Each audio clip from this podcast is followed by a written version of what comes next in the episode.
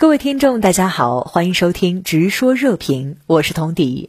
北约峰会落幕，会后发表的联合公报首次将中国列为所谓系统性挑战，又说要保持建设性对话。那吴先生，您对此有何观察？纵观这几年的北约峰会，几十个首脑闹得最凶的，无非是出钱俄罗斯和中国。关于前两者，美国经过特朗普的最后通牒，还有拜登的软中带硬，大体上。形成了北约盟友间的团结，但至于所谓的中国问题，实际是美国从一八年起持之以恒塞进来的私货。从最初谈中国参与北极事务，再到谈论欧洲盟国用华为设备，再到今天所谓中国经济技术胁迫，反正美国以削减对欧防务责任为要挟，逼迫别国将中国问题纳入北约的力量调整的范畴。最起码也要以安全考虑来限制中国对欧的投资，并敦促盟友和自己一道把中国列入竞争性脱钩的黑名单。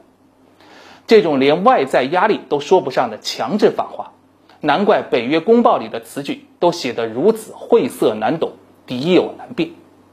就像北约秘书长斯托尔滕贝格说过的：“对所有的北约盟国来说，中国是越来越重要的贸易伙伴。”北约各国需要在意识到中国日益增强的实力和不造成问题之间找到平衡。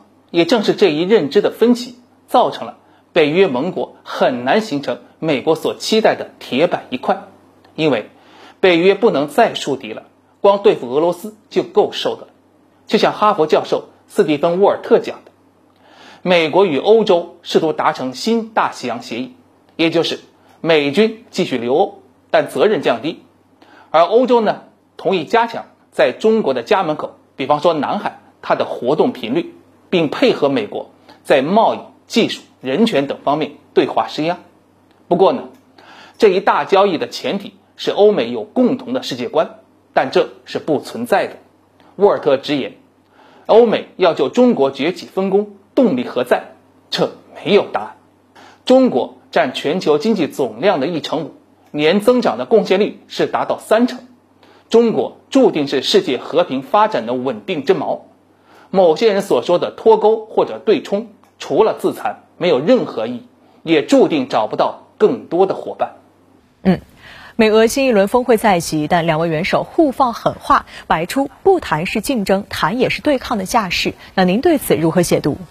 经历了五年前期待特朗普改善俄美的大失望后，俄精英界。已经抛弃了美国总统换届来根本改善两国关系的希望。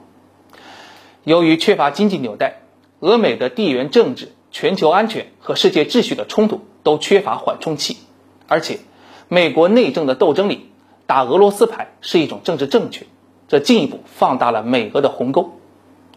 我们可以预期的只能是美俄关系的短期协调，其中军控应该是头等大事。大家知道，当前全球战略稳定的三支柱里，拜登和普京勉强保住的只剩下新削减战略武器条约，但双方分歧犹在，随时为退约埋下了伏笔。毕竟，双方都有抢占战略核力量制高点的意思。拜登认为，现有的条约不再适应新环境，要继续在俄周边部署反导，特别是能拦高超武器的综合反导。摆明要剥夺俄罗斯的最后支柱，也就是核武库。那么，在旧体系瓦解、新体系又很难建立的当下，美俄如何在缺乏战略互信的条件下保持核克制？这就是双方要谈论的重点。